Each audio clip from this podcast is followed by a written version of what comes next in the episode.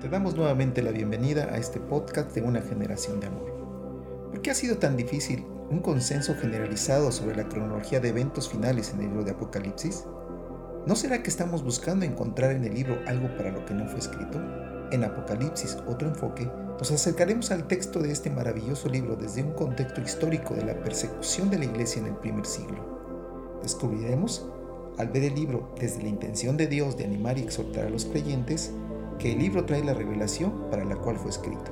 Comenzamos.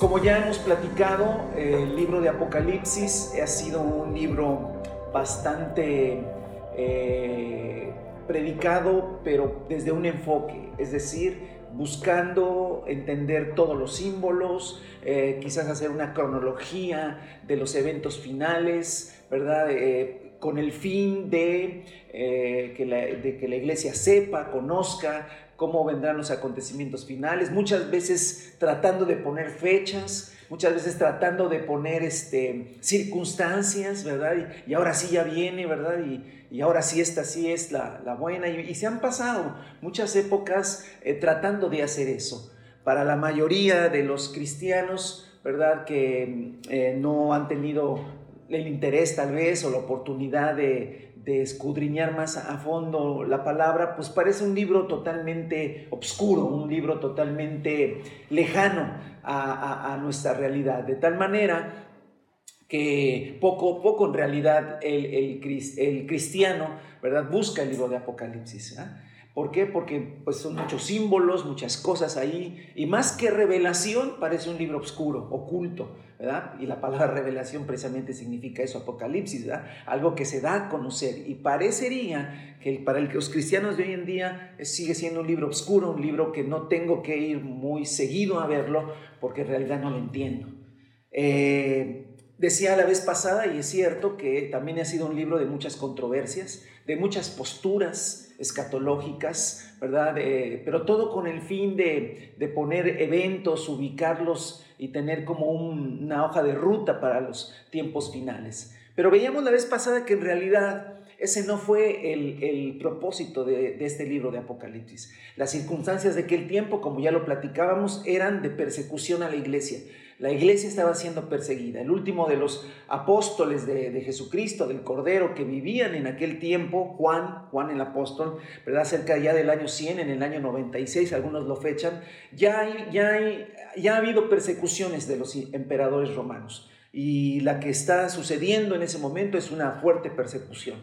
Pero la historia nos dice que las persecuciones de los siguientes dos siglos, ¿verdad? Del siglo II y del siglo III, fueron eh, muy fuertes, muy, muy fuertes a, los cristianos. Es decir, los cristianos que se iban a convertir en, los siguientes 150 o 200 años iban a, a sufrir la persecución de los emperadores romanos. Por eso el libro de Apocalipsis es un libro maravilloso porque es un libro que en realidad lo que hace es alentar, animar a los creyentes que estaban pasando por esas persecuciones a seguir fieles hasta el final, hasta, hasta la muerte, literal, hasta la muerte, ¿verdad? Llegar, ¿verdad? Porque era, era, era mejor, es lo, mejor que les podía pasar, porque aunque estaban sufriendo, aunque había persecución, ¿verdad? Eh, este libro revela que en realidad Dios tiene gobierno de todas las cosas y que Dios gana al final de los tiempos,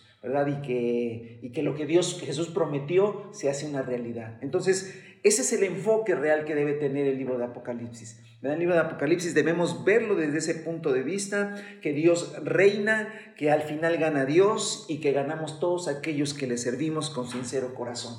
Por eso estábamos viendo la vez pasada que hay aproximadamente, yo, es la cuenta que yo hice, ¿verdad? unos 30 pasajes que hablan de exhortación y ánimo a los creyentes. ¿verdad? Claro, el Señor habla de que va a revelar cosas que tienen que suceder, pero la revelación de las cosas que van a suceder no tienen como finalidad simplemente el conocimiento, eh, la curiosidad de saber qué va a pasar en los tiempos finales, sino alentar y animar al corazón de una iglesia perseguida, realmente perseguida en tiempos realmente muy duros, muy fuertes, ¿verdad? Este, donde no, los gobiernos no eran repúblicas, sino eran imperios, donde el emperador era la voz absoluta. Ya veíamos la vez pasada que muchos de ellos eh, realmente, literalmente, enloquecieron de tanto poder que se acumuló en ellos, que muchos de elos eh, llegaron a, exigir, ¿verdad?, que se les adorara como deidades, como dioses. Y todo eso obviamente chocaba con el cristianismo y, la persecución fue, fue feroz a, los creyentes, eh, no solamente en el primer siglo, sino en los siguientes dos siglos.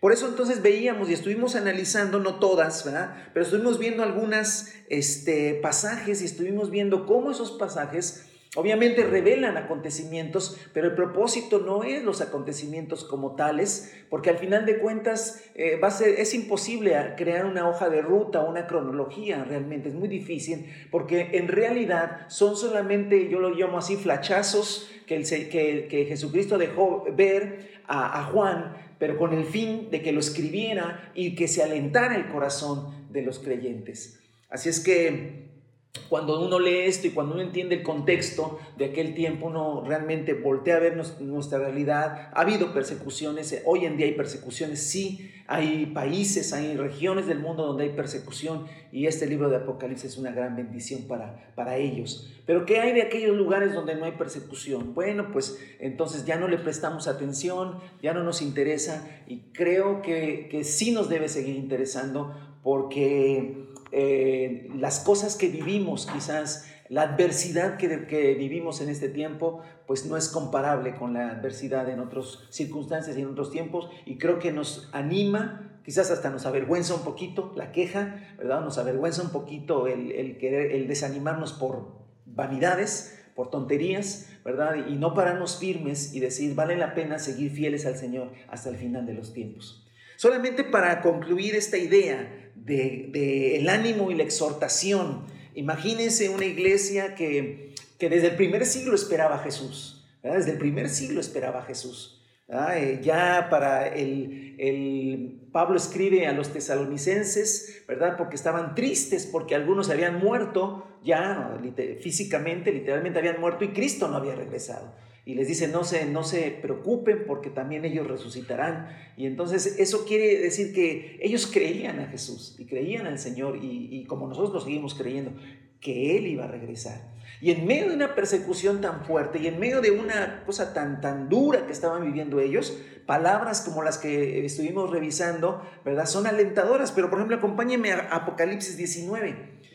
Solamente quiero leer dos pasajes más de, de esas palabras de ánimo y de exhortación que mientras a, muchos eh, examinamos esto para ver eh, cuándo Jesús regresará y esto, para ellos tenía otra idea, para ellos tenía otro, otro contexto, ¿sí? Es decir, ellos sabían que Jesús iba a regresar. Pero cuando se describe en Apocalipsis 19 el esplendor, el poder y la autoridad, entonces trate de llevar siempre en su mente cuando está leyendo Apocalipsis que hay persecución, ¿verdad? Que los em, emperadores tienen todo el control, que hay ejércitos, que hay muertes, hay matanzas, ¿verdad? Y ese control que ejercía el imperio romano, imagínese cuando dice Apocalipsis 19:11, luego vi el cielo abierto y apareció un caballo blanco. Su jinete se llamaba fiel y verdadero. Con justicia dicta sentencia y hace la guerra. ¿Recuerda, ¿Recuerda usted al Señor Jesucristo cuando, cuando estaba ante Pilato ¿verdad? Y que le, Pilato le sugirió, le quiso recordar que, que, si no hablaba con él y si no lo convencía él, este, pues ya no habría más quien lo pudiera salvar de, de, de, morir, ¿verdad? Y, Jesús dice, si mi reino fuera de este mundo, vendrían legiones y pelearían, ¿sí? Entonces, cuando tú cuando hay una, una época de persecución, donde hay una guerra en contra de los cristianos, y en una guerra hay muerte, ¿verdad? Entonces imagínate, ¿verdad? Con este pensamiento, leer este pasaje, o más bien no leer, ver esta, esta, esto que Juan veía y luego lo escribió y se lo compartió a las iglesias de aquel tiempo. Él dice, yo vi el cielo abierto y apareció un caballo blanco, su jinete se llama fiel y verdadero, con justicia dicta sentencia y hace la guerra. Sus ojos resplandecen como llama de fuego y muchas diademas ciñen su cabeza. Lleva escrito un nombre que nadie conoce sino solo él. Está vestido de un manto teñido de sangre y su nombre es el Verbo de Dios. Lo siguen los ejércitos del cielo montados en caballos blancos y vestidos de lino fino, blanco y limpio. De su boca sale una espada afilada con la cual herirá a las naciones las gobernará con puño de hierro. El mismo exprime uvas en el lagar del furor del castigo que del castigo que viene de Dios todopoderoso. En su manto y sobre el muslo lleva escrito este nombre, Rey de reyes y Señor de señores. Entonces, eh, a ver, Jesús les prometió regresar, ¿sí? Y en las parábolas habló de, esa, de ese regreso triunfante y poderoso. Pero en ese tiempo de sufrimiento por la persecución, el apóstol Juan tiene la oportunidad de ver más detalles de eso. Y obviamente, hermano, es una entrada de Jesús al mundo tremenda, poderosa, destruyendo, gobernando, eh, haciendo la guerra contra todos aquellos que se han opuesto a, al Señor, al Dios Todopoderoso, ¿verdad? Y entonces Sí, no es que Dios se ignore eh, y, no va a hacer nada por, la, por aquellos, con aquellos que han oprimido a su iglesia. No, no. Claro que el Señor a muchos de ellos también les da oportunidad de arrepentirse, pero al final de los tiempos, cuando Jesús regrese, ¿verdad? Establecerá su reino absoluto, poderoso y triunfante. Ahora, para nosotros a lo mejor dice, ah, qué bueno que Cristo regrese, ah, qué, qué lindo, pero para ellos en ese tiempo que había persecución, estas palabras son de aliento, de ánimo, de fortaleza, porque vale, vale la pena seguir hasta el final, porque de todos modos Cristo regresará y establecerá su reino. Amén. Eh, otro más para completar esta idea. Apocalipsis 22. Entonces, como le dije la vez pasada, eh, está lleno de eh, palabras de exhortación, palabras de ánimo. Apocalipsis 22, versículo 12 en, adelante, casi es el final del Apocalipsis, de la Biblia. ¿ah? Apocalipsis 12 dice, eh, miren que vengo pronto, miren que vengo pronto. Son palabras de ánimo, definitivamente, ¿no, hermanos? En medio de una persecución, en medio de aguanten, ¿por qué? Porque vengo pronto. Traigo conmigo mi recompensa y le pagaré a cada uno según lo que haya hecho. Yo soy el alfa y la omega, el primero y el último, el principio y el fin. O sea, son palabras de ánimo, hermano. Te están persiguiendo, estás que, sufriendo y el Señor dice, vengo pronto, ¿sale? Y traigo, y traigo recompensa, o sea, sé lo que estás sufriendo, sé lo que estás pasando, pero a recompensa por eso. Y yo pagaré a cada uno según lo que haya, haya hecho, ¿sí? Yo soy el alfa y la omega. Mira, hermano, e, esto, esto me, traía a la mente eh, la vida de Job. En realidad, Job sufrió, porque hay, hay, dos esferas en el sufrimiento de Job. La que tiene que ver con él mismo, ¿sí? con una formación, con un entendimiento de Dios, y la que tiene que ver en el ámbito eh, espiritual. Porque en realidad cuando tú empiezas a leer el libro de Job, te das cuenta que Job quedó en medio de una disputa, si tú lo quieres ver así, de una conversación entre Dios y el diablo. O sea, Job estaba tranquilamente, ¿verdad? Pero empezó, ¿no has visto a mi siervo Job cómo me, sirve? Ah, bueno, porque le das todo, a ver, quita. Y entonces Job queda en medio de eso. Y Dios dice, sí, adelante. Hermano, ¿por qué sufre la iglesia? ¿Por qué? Si, si la, la iglesia reina con Jesús y Dios es poderoso.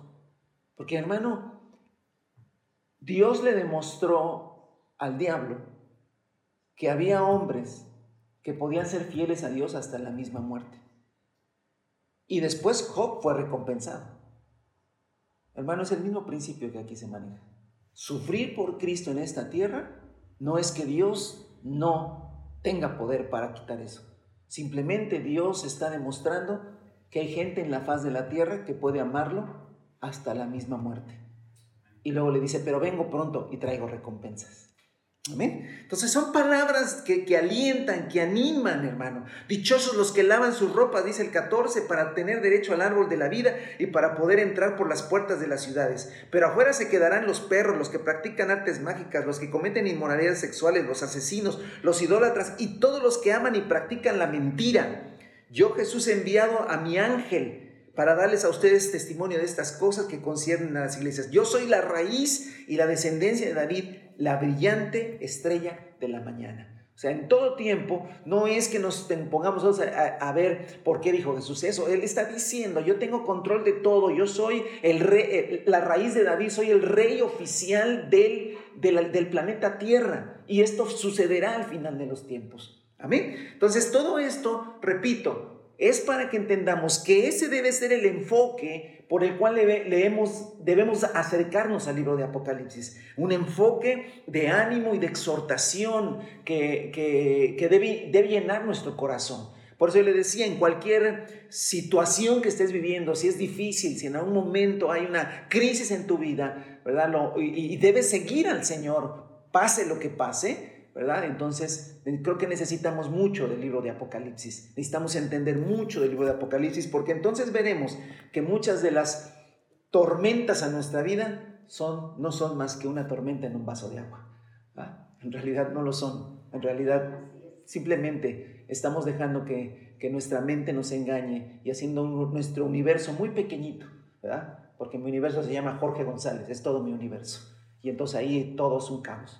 Pero no, resulta que hay un rey soberano en el universo que gobierna todas las cosas, ¿verdad? Y a ese servimos y a ese amamos. Amén. Ahora, ¿qué más? ¿Qué, otro enfoque eh, o no otro enfoque? ¿Qué más podemos apreciar en este enfoque del Apocalipsis? Ah, resulta, hermano, que el libro de Apocalipsis es un libro de adoración. Hay por lo menos 14 pasajes donde se alaba y se adora al Señor. 14, ¿sí? Miren, adoran al Señor y al Cordero, por ejemplo, cuatro seres vivientes, 24 ancianos, millones de millones de ángeles, toda la creación, multitud de todas las naciones, 144 mil de las doce tribus de Israel, los que vencieron a la bestia, una multitud inmensa en el cielo. O sea, está por todo el libro de Apocalipsis regados momentos de adoración, momentos de exaltación a Dios hecho por diferentes personajes y símbolos ¿sí? que están en el libro de Apocalipsis. Entonces es también muy interesante que nosotros podamos ver que, otra vez hermano, en medio de una persecución feroz, en medio de un sufrimiento terrible de la iglesia, ¿verdad? Cuando Juan es llevado, porque Juan es llevado por el Espíritu al cielo, ¿sí? Y él empieza a recibir un mensaje, ¿verdad? Y ese mensaje es en una esfera espiritual él se encuentra que hay por todos lados adoración y alabanza al Señor. Y que esa adoración y esa alabanza tiene un sentido, tiene una razón de ser.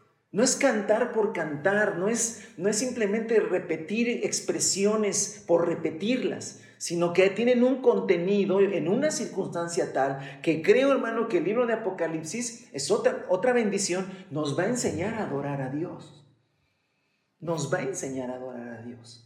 Y quizás, hermanos, el, eh, ha habido muchos cursos o seminarios de alabanza y de adoración y está muy bien, pero tenemos uno maravilloso en el libro de Apocalipsis. Ve, ve cómo, si nosotros vamos a verlos desde el enfoque que en realidad ellos eh, eh, tenían, encontramos otra cosa.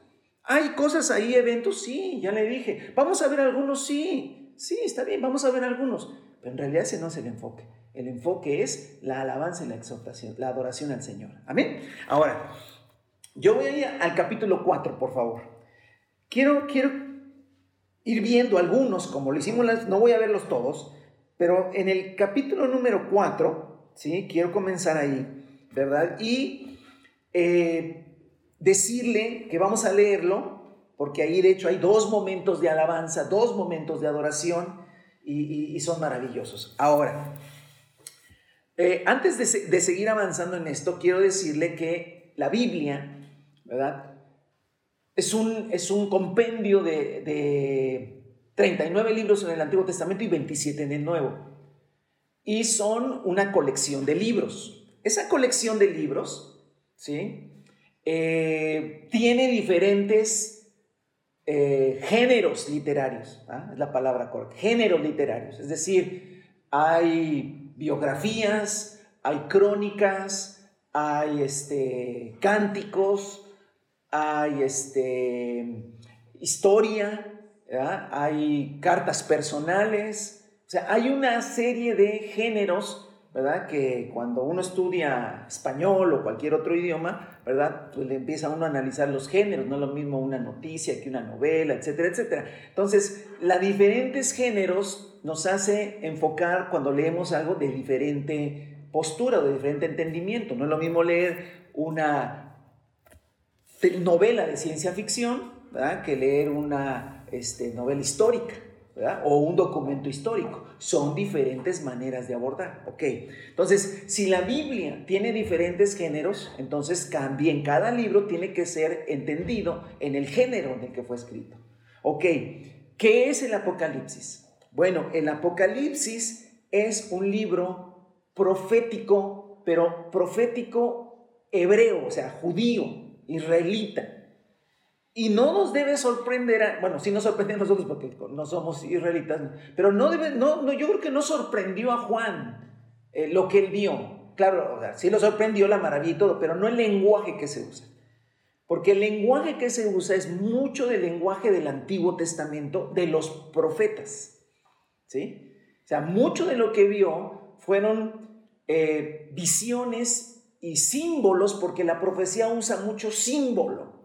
Es importante, el libro de Apocalipsis es un libro simbólico, usa mucho los símbolos, ¿sí? Cosas que simbolizan algo, de tal manera que en lugar de eh, darte un discurso de 20 mil horas, ¿verdad? Entonces el Señor simplemente pone un símbolo, una imagen, y esa imagen simboliza algo y te da un mensaje. Esa es la manera en que siempre fue constituida la profecía hebrea, la profecía judía. ¿Sí? Vea el libro de Ezequiel, capítulo 1, capítulo 2, capítulo 3, y vea puros símbolos, puras cosas simbólicas.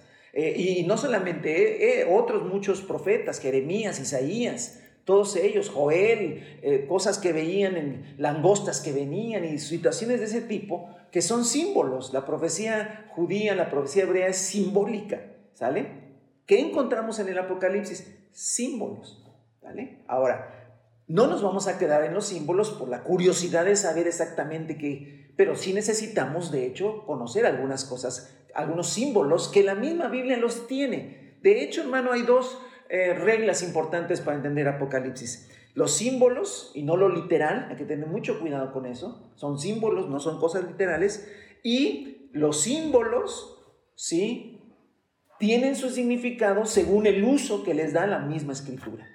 La misma escritura le da usos. Si hay un símbolo que en la Biblia no lo usa, que no lo refiere, no sabremos realmente qué significa. Pero sí hay muchos símbolos que aquí se aparecen que ya fueron usados en los profetas del Antiguo Testamento. ¿Vale? Entonces es importante. Ahora vamos a Apocalipsis 4. Dice, después de esto, miré, versículo 1, y allí en el cielo había una puerta abierta. La voz que me había hablado antes con sonido como de trompeta, ¿quién era el que le había hablado antes con sonido de trompeta? Bueno, en el capítulo 1 dice que era Jesucristo, glorificado. En el capítulo 1 dice que el que le hablaba volteó y dice, vi, uno como, hijo, como el hijo del hombre. Ah, ese que hablaba como voz de trompeta fue el que le dijo a Juan, sube acá, voy a mostrarte lo que tiene que suceder después de esto, después del capítulo 1, 2 y 3. Al instante, o sea, Jesucristo mismo lo llevó, pero el Espíritu, vino sobre mí el Espíritu y vi un trono en el cielo. Y a alguien sentado en el trono. ¿verdad? Dale la reverencia, hermano, ¿verdad? que no se dice Dios en el trono, alguien. El que estaba sentado tenía un aspecto semejante a una piedra de jaspe y de cornalina. Todos son símbolos. ¿verdad? Alrededor del trono había un arco iris que se asemejaba a una esmeralda. Rodeaban al trono otros 24 tronos, en los cuales estaban sentados 24 ancianos, vestidos de blanco y con una corona de oro en la cabeza. Del trono salían relámpagos, estruendos, estruendos, truenos y delante del trono ardían siete antorchas de fuego que son los siete espíritus de Dios. Claramente son símbolos. Y había algo parecido a un mar de vidrio como de cristal resplandeciente. En el centro, alrededor del trono, ah, en el centro, alrededor del trono había cuatro seres vivientes. ¿Qué es eso, hermano? Cuatro seres vivientes. O sea, seres que vivían, es lo único que... Cubiertos de ojos por dentro o por delante y por detrás. El primero de los seres vivientes era semejante a un león, el segundo a un toro, el tercero tenía rostro como de hombre, el cuarto era semejante a un águila en vuelo. Cada uno de ellos tenía seis alas y estaban cubiertos de ojos por encima y por debajo de las alas. Y día y noche repetían sin cesar, aquí llegamos a esa parte, Santo, Santo, Santo es el Señor Dios Todopoderoso, el que era y que es y que ha de venir. 9. Cada vez que estos seres vivientes daban gloria, honra y acción de gracias al que estaba sentado en el trono, al que vive por los siglos de los siglos, los 24 ancianos se postraban ante él y adoraban al que vive por los siglos de los siglos y rendían sus coronas delante del trono exclamando. Ya, vimos ya, vimos una primer eh, eh, exaltación hecha por estos cuatro seres vivientes, pero luego viene otra segunda adoración y dicen ellos, digno eres Señor y Dios nuestro de recibir la gloria, la honra y el poder, porque tú creaste todas las cosas, por tu voluntad existen y fueron creadas. Y luego sigue, esta, esta imagen sigue en el capítulo 5, pero déjeme detenerme ahí para, para reflexionar en algunas cosas importantes. Ojo, ya entonces dijimos que la profecía hebrea, la profecía judía, es una profecía de símbolos. Y entonces los símbolos que aparecen aquí, ¿sí? Muchos de ellos ya aparecieron en el Antiguo Testamento, ¿verdad? Y entonces nos puede dar una idea. El, enfoque, yo creo, un poco incorrecto que se ha tenido es meterse a, que, ¿y quiénes son estos seres vivientes? ¿Y quiénes son 24 horas? ¿Y, por qué? y, nos metemos, y cuando más o menos descubrimos con eso, nos sentimos satisfechos, porque ya lo encontramos, sí, pero ese no era el tema. El tema no era, el tema no son los cuatro seres vivientes. Ni el tema son los 24 ancianos. El tema es que todos adoran a Dios. Ese es el tema. Y que lo primero que vio Juan cuando Jesús lo lleva al cielo fue un trono donde todo mundo adora al que vive por los siglos de los siglos. Ese es el tema en realidad. Ahora, volvamos al punto. Claro, lo vemos desde el grupo de alabanza y dentro de desde mi ministerio de alabanza, pues sí, pero ellos, los del primer siglo no lo veían desde el grupo de alabanza, ni desde el ministerio de alabanza. Ellos lo veían que le estaban cortando el cuello a todos. Y que lo estaban matando. Y que había una persecución.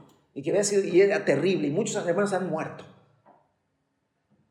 Pero ven, te voy a enseñar que en el cielo se adora a Dios.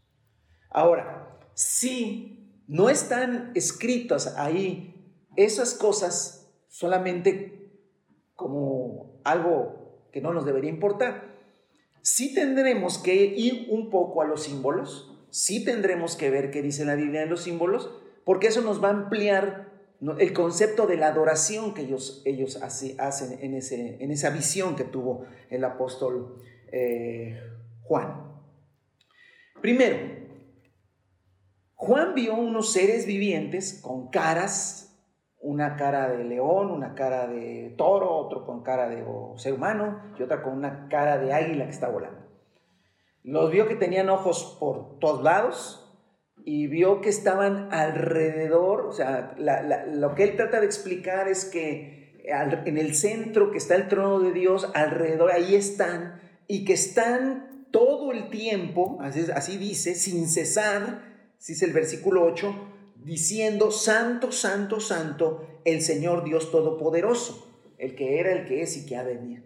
Ok, como yo le dije, a, amados hermanos, este, eh, no podemos nosotros tratar de imaginarnos cosas, sino simplemente remitirnos a la escritura.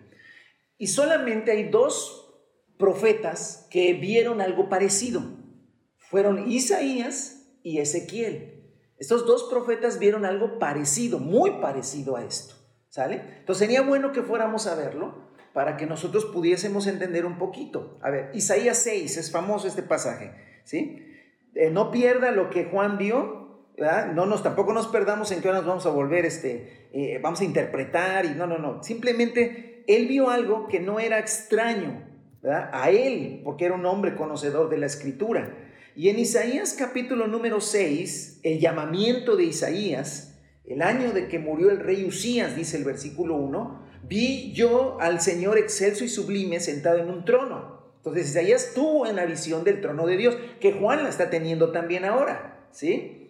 Las orlas de su manto llenaban el templo. Por encima de él había serafines. Aquí le llama serafines, ¿sí? Punto. Hay gente que se ha metido a estudiar todos los seres angelicales, está perfecto. No, no, no digo que esté mal, pero yo, lo importante es la adoración, hermano. ¿Sí? Entonces, cada uno de los cuales tenía seis alas. Con dos de ellas se cubrían el rostro, con dos se cubrían los pies y con dos volaban. Y decían el uno al otro, mire qué interesante, ¿qué decían? Santo, santo es el Señor Todopoderoso. Toda la tierra está llena de su gloria. Toda la tierra está llena de su gloria. Ahora, si nos vamos a Ezequiel, capítulo 1, ahí está otra vez eh, otro profeta que también tiene una visión parecida a la que tuvo eh, tanto Isaías como este como Juan, ¿sí? Y esto lo vamos a encontrar en el capítulo 1. ¿sí? Es más larga la, revelación que tuvo, pero vamos al 5 para, para avanzar. Dice el 5. También en medio del fuego vi algo parecido a cuatro seres vivientes, Ezequiel 1.5, cada uno de los cuales tenía cuatro caras, cuatro alas. ¿sí? Dice el 7, el, el, sus piernas eran rectas, etcétera, etcétera. Y, bueno, avanzo hasta el versículo 10. Sus rostros tenían el siguiente aspecto. De frente, los cuatro tenían rostro humano. Pero a la derecha tenían cara de león. A la izquierda, ya sabe cuál, toro. Y por detrás de águila. Tales eran sus caras, sus alas se desplegaban hacia arriba, etcétera, etcétera. Y en ese mismo eh, Ezequiel, en el versículo 10, en el capítulo 10, perdón, capítulo 10, eh, eh, encontré algo que me pareció interesante. En el capítulo 10, versículo 20, ¿sale? Quizás para nosotros, digo, esto es, ah, pero para Juan él sabía esto. Dice, en los, en los mismos seres vivientes, o sea, vio a esos eh, seres vivientes, ¿sí? Estando yo junto al río Quebar, había visto debajo de Israel, entonces me di cuenta que eran querubines, ¿vale? Ok. Entonces, esa es la información general, hermano, de lo que la profecía hebrea, el, lenguaje simbólico hebreo, ¿sí? conocía. Entonces, cuando nosotros regresamos a, Apocalipsis 4, regresamos a Apocalipsis 4, ¿verdad? Este, ahora sí, ya, ya con ese entendimiento, Juan sí lo sabía, Juan sí conocía ese lenguaje, entonces él sabe que está viendo algo que ya había visto Isaías, y algo que ya había visto este, Ezequiel, ¿sale? Hasta ahí, hermano. No, no pero ¿por qué las caras? que podemos irnos a un montón de cosas y perder realmente la esencia. ¿Qué estaba viendo? Estaba viendo seres celestiales. ¿Sí? Seres celestiales. ¿Sale?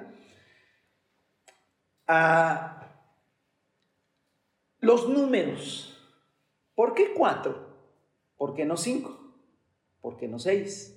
Y luego, ¿por qué 24, hermano? Sabemos. ¿Por qué 4 y por qué no 24? Pero bueno, hay algunos, hay algunos este, que se han puesto a, a buscar, porque es cierto, sí, a ver, es cierto que en el Antiguo Testamento Dios recurre a ciertos números muy comúnmente. Por ejemplo, al 12. Y luego Jesús lo vuelve a usar. O sea, eh, ah, sin, sin fantasear, ni forzar las cosas, sí es cierto que el Señor ocupa cierta, ciertos números constantemente. 40 lo ocupa también. 40 años este, en el desierto y 40 días. O sea, sí es cierto esa parte. Siete, por ejemplo, los días de la semana. O sí existen ciertos números que hablan de algo. ¿sí? Eso es cierto. Eso no, yo no tengo la menor duda. Ya luego podemos multiplicar 7 por 10 y nos da 70 y entonces ya hacemos ahí, ya nos perdimos, ¿sale? Ya cuando empezamos a hacer álgebra con los números, pues entonces ya. Entonces, pero sí hay cosas muy básicas que sí ahí están, ¿sale?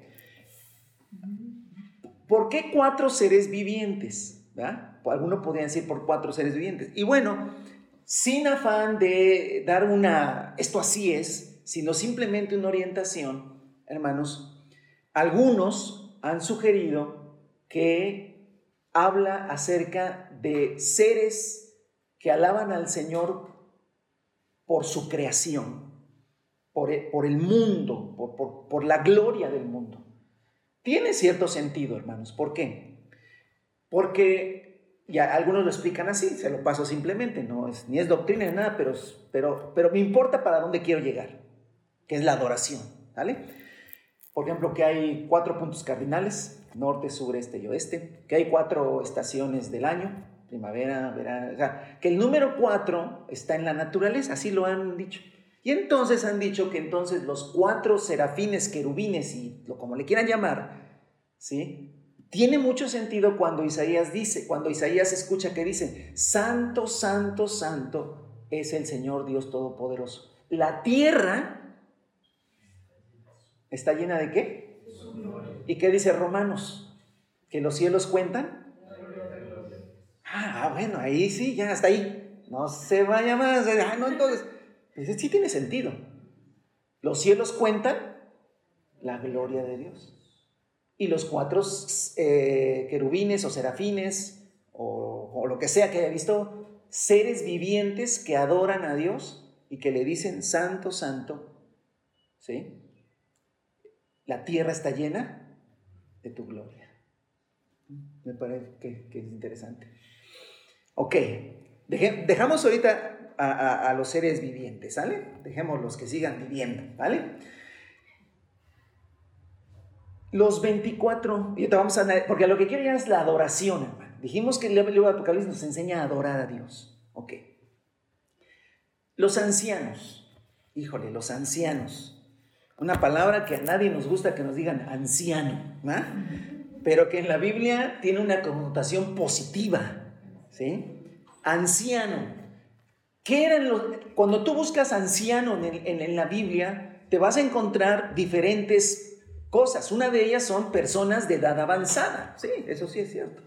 Ya, y, y Abraham era anciano y llegó, a, o sea, esa parte. Pero hay otra, otra aplicación mucho más usual de la palabra anciano, que eran aquellas personas que alcanzan una sabiduría, que alcanzan un entendimiento, una madurez y que por lo tanto sirven de consejeros, sirven para ejercer autoridad. Eso es cierto. El Antiguo Testamento habla de que los ancianos gobernaban con el rey o los ancianos eran personas que se paraban en las entradas de las ciudades y la gente llevaba sus eh, situaciones a que fueran resueltas con los ancianos. ¿sí? Entonces los ancianos en realidad desde el Antiguo Testamento eh, se, se, unían, se juntaban y ejercían autoridad con los jefes de las comunidades judías. ¿sí? Una persona que íntegra que entre los judíos, una persona íntegra que conocía la ley, que conocía la Torá, que conocía, que, permanecía en los parámetros que ellos consideraban, ¿verdad? Y que había tenido experiencia en la vida, lo consideraban anciano. Luego se juntaba y se hacía un grupo de ancianos y en todos ellos había sabiduría.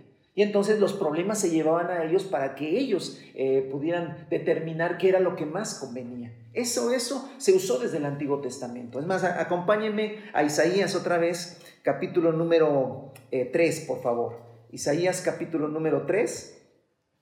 Y, vamos a, este, a leer esta parte. Quiero dejar eso en su mente. Porque son cosas que Juan, Juan, a ver, Juan cuando vio esas escenas estaba preguntándome, de, sabía que había esos seres celestiales que tenían que ver con la adoración del Dios como creador, ojo, como el Dios como creador, y también cuando hablaba de ancianos él sabía, nosotros tenemos que, ir a, a investigar un poquito, ¿no? Le dije que Isaías 3, en, Isaías 3, versículo 14, solamente para ver esa relación o esa importancia que tenían los ancianos, ¿sí? Dice, el Señor entra en juicio contra los ancianos y jefes de su pueblo, ¿sí? Porque a veces los ancianos también se alejaban de, Dios, pero eran gente de influencia, era gente eh, que, que la gente escuchaba. ¿sí? Ancianos y jefes de su pueblo, ustedes han devorado la viña y despojado al pobre, este, este, etcétera, etcétera. Es una reprensión a los jefes y a los ancianos. Entonces, los ancianos eran gente que ejercía autoridad moral y autoridad espiritual en las comunidades eh, judías. ¿vale? Ahora, en el Nuevo Testamento, esa, esa palabra anciano existe en el Nuevo Testamento.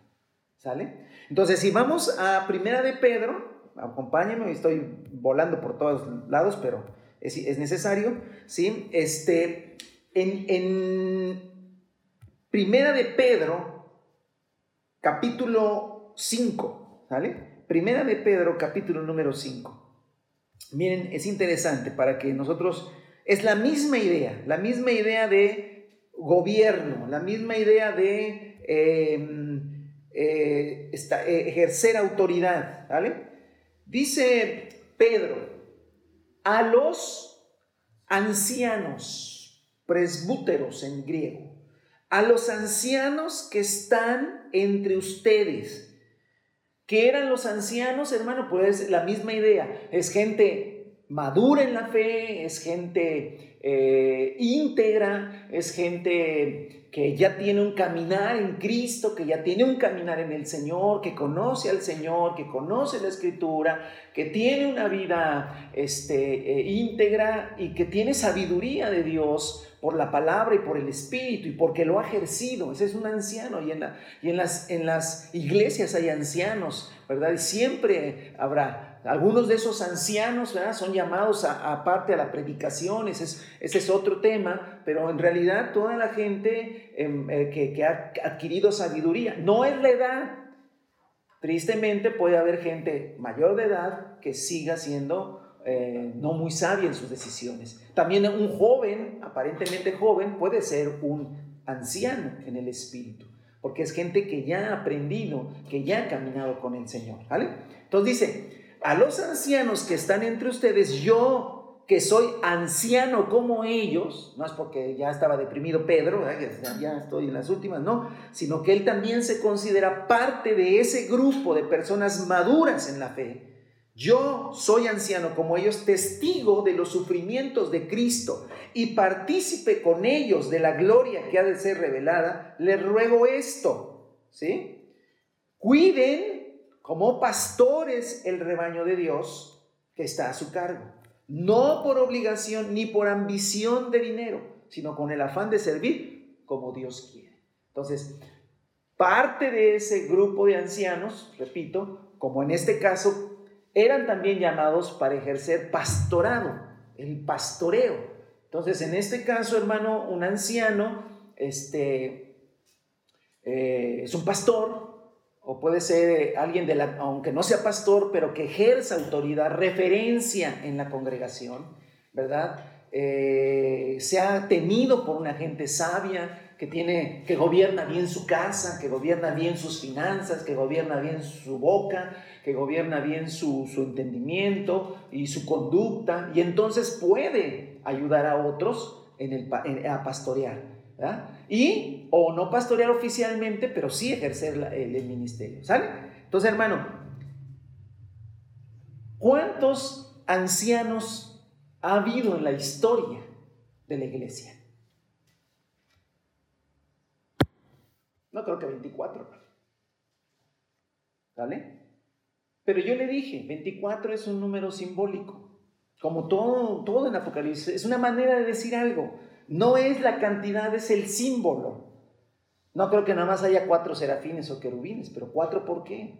Bueno, porque lo quiere relacionar con algo, como ya lo vimos, con la creación. ¿Sale? Así lo podemos aplicar. Ahora, ancianos. Ancianos, este, ha habido muchos. Hay y habrá. No 24 nada más, pero debe ser un número simbólico. Debe ser un número simbólico. La verdad es que no encontré mucho al 24, yo encontré el 12. El 12 sí lo encontré mucho. 24, no sé, algo, algo Juan entendió, pero 12 sí. 12 es un número que usa mucho el Señor y que tiene relación con los ancianos. ¿Por qué? Porque el 12 fueron las 12 tribus de Israel, los 12 apóstoles, y todo tenía que ver mucho con 12, las, el, eh,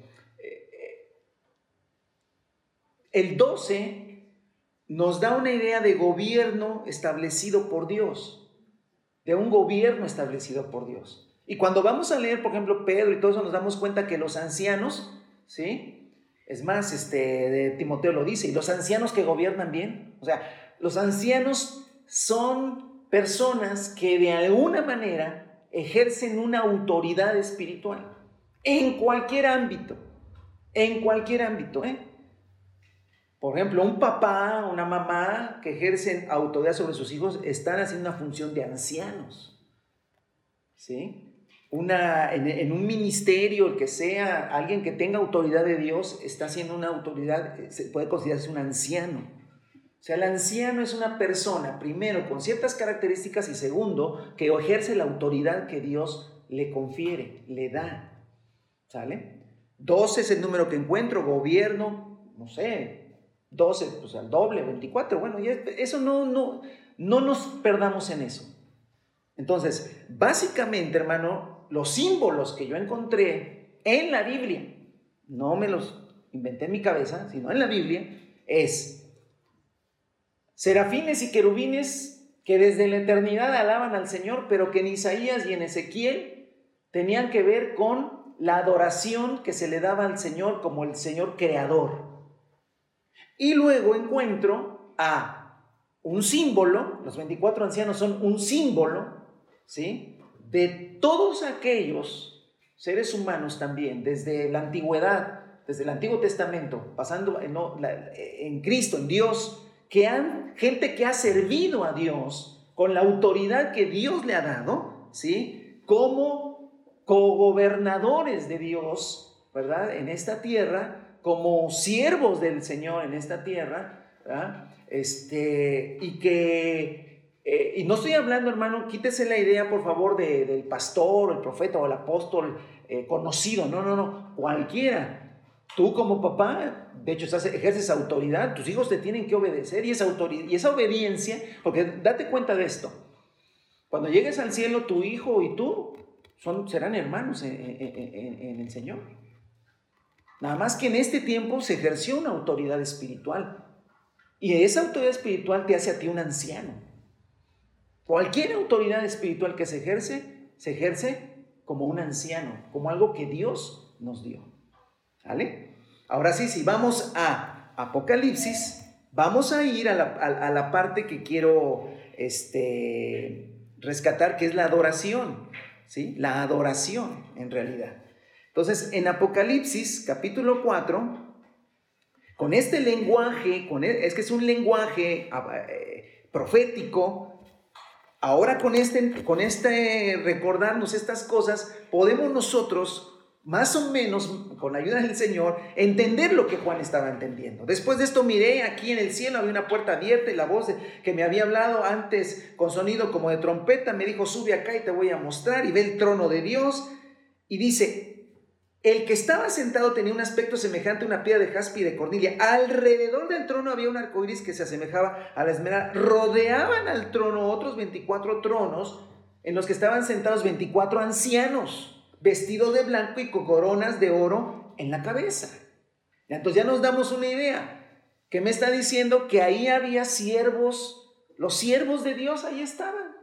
Los que sirvieron al Señor ahí estaban. Es lo único que me dice. No, no está hablando de un número de 24, sean los 24. Uno debe ser Pablo, otro debe ser Moisés, yo creo otro debe ser David. No, pues ya se nos acabaron los 24 y ya está se acabó. No alcanza, o sea, es que no ese es el tema. Hay quien quiere asignar a los 24, son los 24 ancianos? ¿Vale? No, no va por ahí, es un simbolismo. Está diciendo, los mis siervos, ¿verdad? Los que ejercieron mi autoridad, ¿vale? Están aquí delante de mí. ¿Sale? Dice, eh, eh, con coronas en la cabeza, del trono salían, etc. Dice, al centro, el 6 dice, en el centro alrededor del trono había cuatro seres vivientes. Cuando Juan ve eso, él se acuerda de Isaías, obviamente, y se acuerda de Ezequiel. Y los ve muy parecidos a lo que ellos vieron.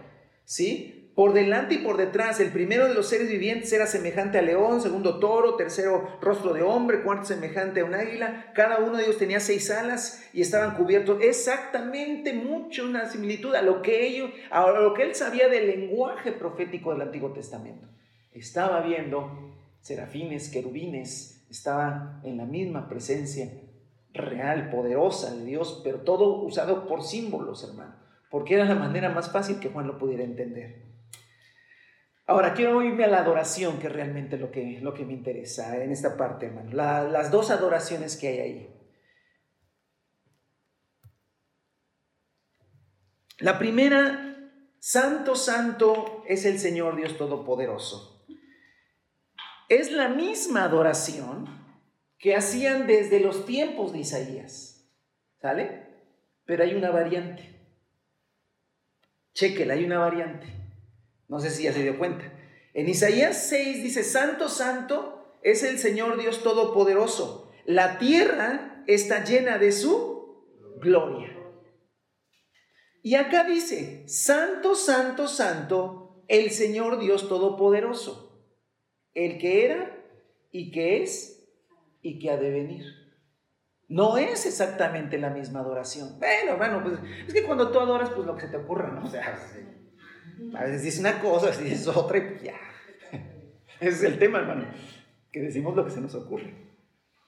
Pero no, es el tema. Lo que, hermano, lo que, está, lo que nosotros adoramos es por lo que Dios hace, está haciendo. Hermano, la variación que yo encuentro tiene un sentido porque, recuerde, es un mensaje a Juan. Es un mensaje a Juan. Y, en la adoración hay un mensaje a Juan. Mientras que en Isaías se dice, eh, Santo, Santo, Señor Dios Todopoderoso, la tierra está llena de tu gloria. En esta ocasión ya no se dice, eh, la tierra está llena de tu gloria. Ahora se dice, el que era y que es y que ha de venir.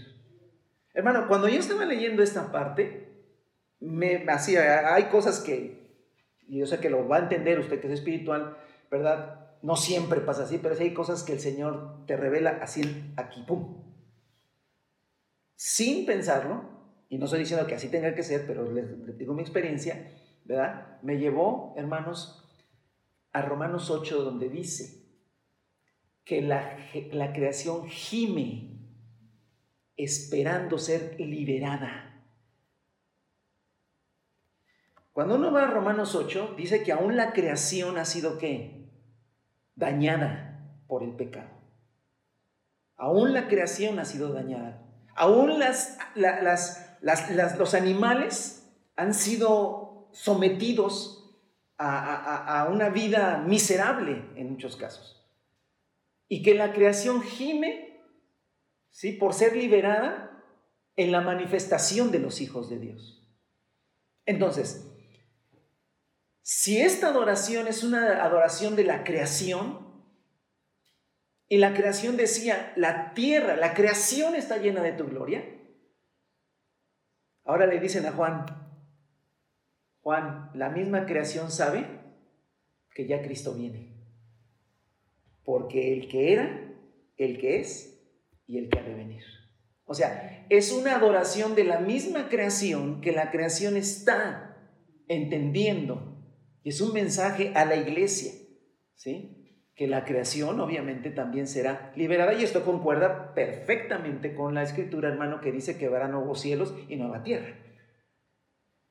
Entonces, hermano, el mensaje es aquí, Juan, O sea, a ver hermano, quiero hablar específicamente de Juan.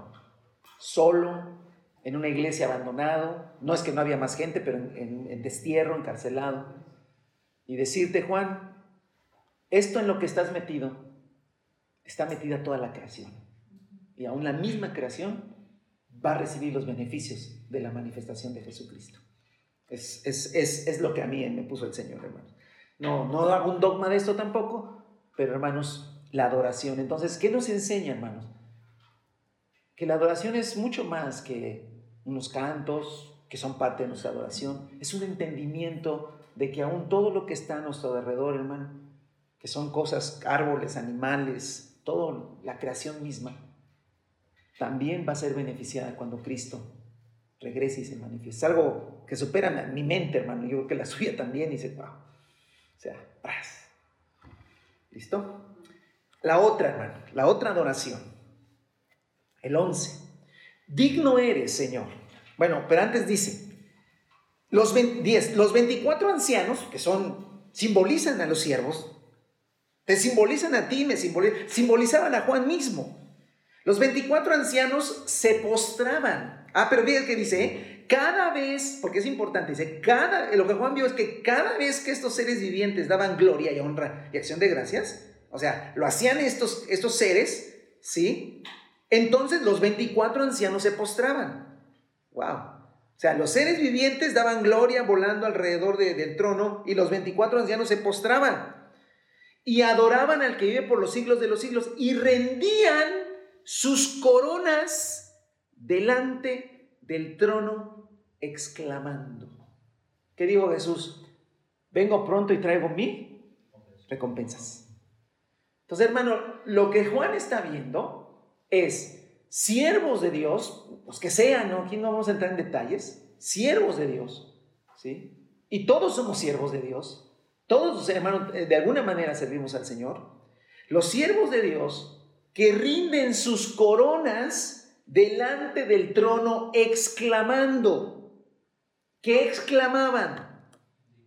Digno eres, Señor y Dios nuestro, de recibir la gloria, la honra y el poder, porque tú creaste todas las cosas, claro, estaban de acuerdo con los seres angelicales, por tu voluntad existen y fueron creadas. Paz. A ver, hermano, aquí me quedo en un toque. ¿Por qué decían, digno eres de recibir gloria, honra y poder? Porque básicamente, hermano, la adoración de estos, de estos símbolos, porque era la adoración de estos símbolos. Que, se postraban ante Dios, ¿verdad? Y, decían que, que, que Dios era digno de recibir gloria, honra y poder. Y hermano, estas tres palabras, gloria, honra y poder, gloria, honra y poder, gloria, honra y poder. Es bien interesante que en las páginas de la Biblia tú vas a encontrar las palabras gloria, honra y poder. Pero es más, vas a encontrar en el Nuevo Testamento estas palabras. O sea, quita el Apocalipsis y estas palabras aparecen en el Nuevo Testamento. Gloria, honra y poder. Nada más un detalle que estas palabras, honra, gloria y poder, que aparecen aquí, ¿sí? Aparecen en las páginas del Nuevo Testamento, pero son cosas que Dios nos da a nosotros. ¿Sí? ¿Sí? ¿Sí? Estas gloria, honra y poder son cosas que Dios nos da ¿A quiénes? A todos los que servimos a Dios.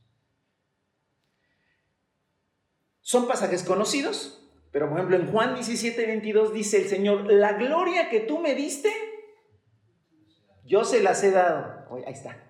Entonces, resulta que el Nuevo Testamento dice que a todos nosotros, la iglesia y a todos los siervos de Dios, el Señor nos dio de su gloria.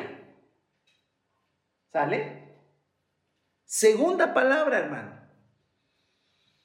Jesús dijo que no había profeta sin honra más que solamente en dónde? en su tierra. Eso dijo Jesús. Porque cuando fue a Jerusalén, no lo recibieron, ¿no? Y dijo, sí, así es, así es. Los profetas solamente no tienen honra en su propia tierra, pero en otros lugares son honrados. Ah, ok, a ver. Hermano, la palabra honra está atribuida a seres humanos. ¿Qué dice que los hijos deben hacer con los padres? Honra.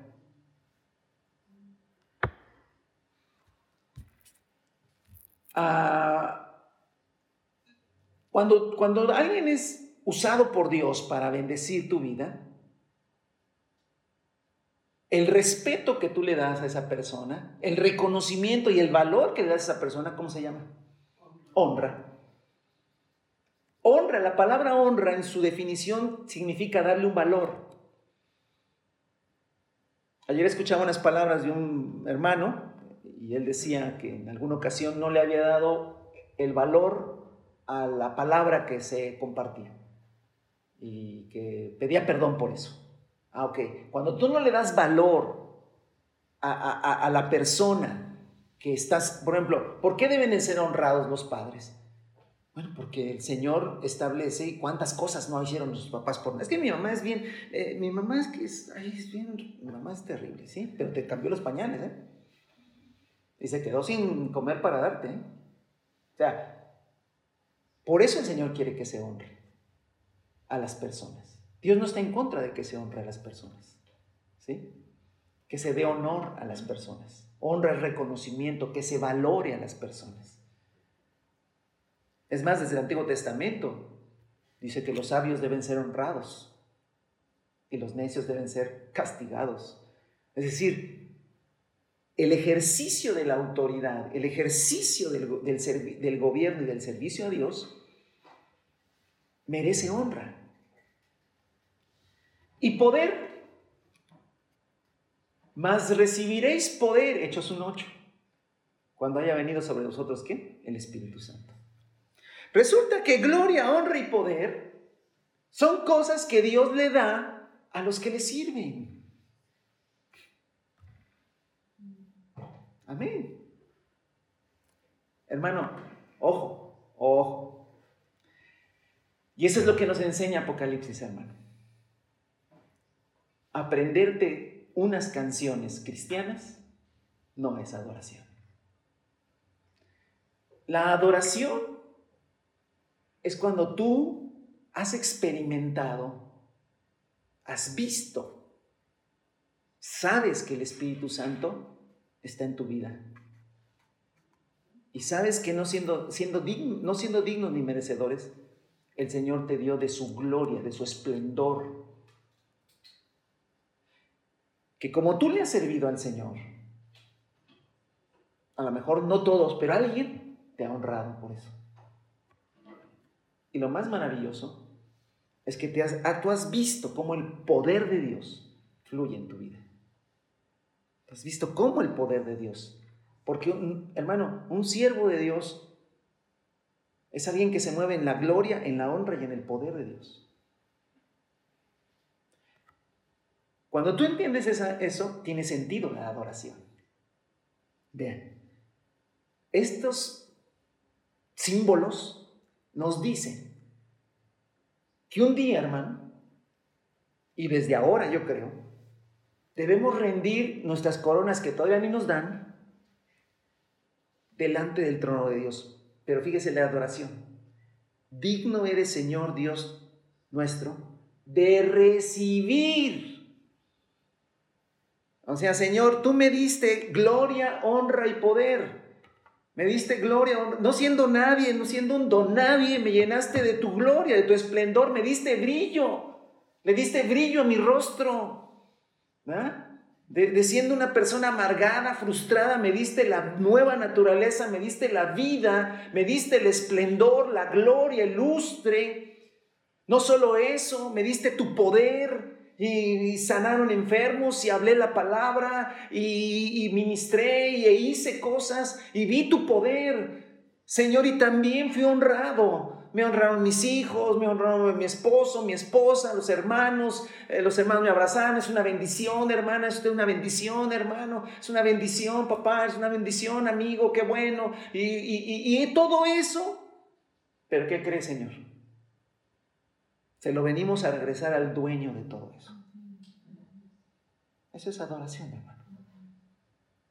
Señor, te vengo a regresar la gloria, la honra y el poder. Gracias por lo prestado unos años, Señor, pero en realidad todos sabíamos que era tuyo, que nada era mío. ¿Qué tiene que ver con eso de eso? Y no critico a nadie en especial, sino a todos nosotros, hermano. Qué bonita predicación, hermano. Gracias, hermano.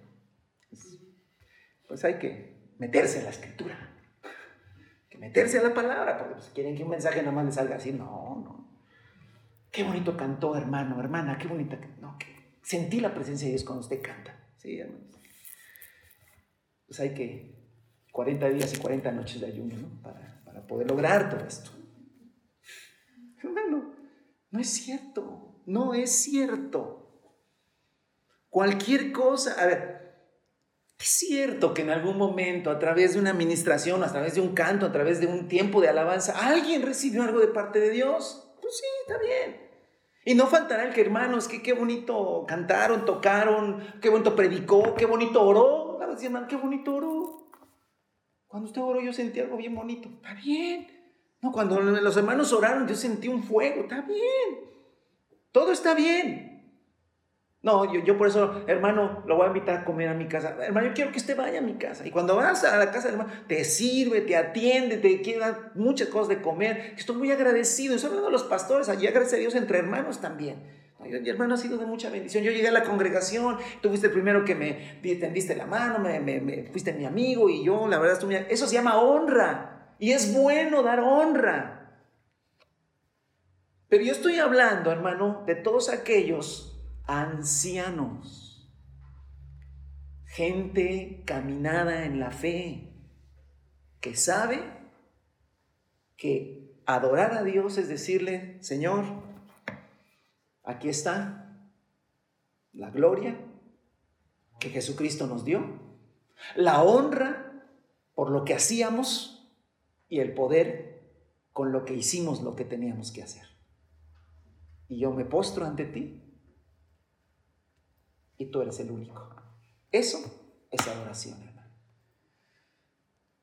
Porque no crea que Juan, hermano, Juan fue un pastor, fue un apóstol tremendo, tremendo, tremendo, con la gloria de Dios, abundante, honrado y con un poder, hermano. Se creen las, las, las eh, historias extrabíblicas, se cuentan que el emperador lo quiso matar y no pudo.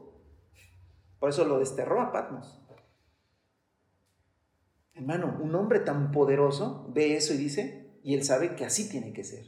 Señor, hermano, no es que Pablo, ¿no? Pablo, tremendo, Pablo, Pedro, Juan, hombres, Elías, hermano, no. Ah, bueno, todos los siervos de Dios están incluidos en ese símbolo llamado los 24 ancianos. Y todos le dicen, Señor, tú, tú eres digno de recibir la gloria, la honra y el poder. Porque lo que usamos en la tierra era tuyo. Señor, por eso te alabamos. Quiero que se ponga sobre sus pies y vaya al capítulo 19 eh, de Apocalipsis. Vamos a seguir en esto en otra, en otra ocasión. Pero creo que sí nos enseña, hermano, el libro de Apocalipsis muchas cosas maravillosas. El 5 dice, uh, desde el 4, vemos juntos y vamos a orar al Señor y vamos a cantarle algo al Señor. Pero imagínate, hermano, que tú, le, que tú le cantas al Señor y tú te crees que eres un don nadie, que no hay poder en tu vida, que nadie te toma en cuenta. Y entonces empezamos a cantar canciones de amargura. Señor, aunque nadie me quiera, tú me quieres. Y bueno, no, no, ya.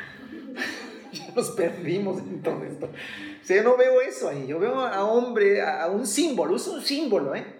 Yo veo un símbolo de hombre, porque mira, quiero leer esto para que me entienda, dice, entonces los 24 ancianos y los cuatro seres vivientes se postraron y adoraron a Dios que está sentado en el trono y dijeron, amén, aleluya. Y el 5 dice, y del trono salió una voz que decía, alaben ustedes a nuestro Dios, todos sus siervos, grandes y pequeños, que con reverente temor le sirven. Ahí está, hermano. Comprueba que ese símbolo de los 24 ancianos son quienes. Todos los siervos del Señor, no 24, son muchos más.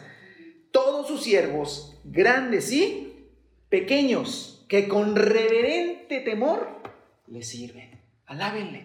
Alábenle todos los siervos del Señor. Tú eres un siervo del Señor. Tú eres una sierva del Señor. Y los siervos del Señor entendemos que todo es gracia de Dios y que en esa gracia Él nos llenó con su gloria, nos ha dado de la honra y nos ha dado del poder. Y desde ahora vamos reconociendo, hermanos, que todo eso nos fue dado y que todo eso, amados hermanos, se lo tenemos que devolver al Señor. Ahorita no se lo puedes devolver porque lo necesitas seguir usando. ¿Sí me entiendes? Yo no le puedo devolver al Señor ahorita el poder y la gloria y la honra. ¿Por qué? Porque esto es parte de lo que tengo que hacer y tú también. Tú en tu casa necesitas eh, ser ese anciano, esa anciana, llena de poder, de honra y de gloria de Dios. Lo tenías que seguir usando. Pero recuerda que es prestado. Si no te la creas tanto que, ay, usted es una bendición. No te la creas tanto. ¿Por qué? Porque en realidad tú no eres una bendición.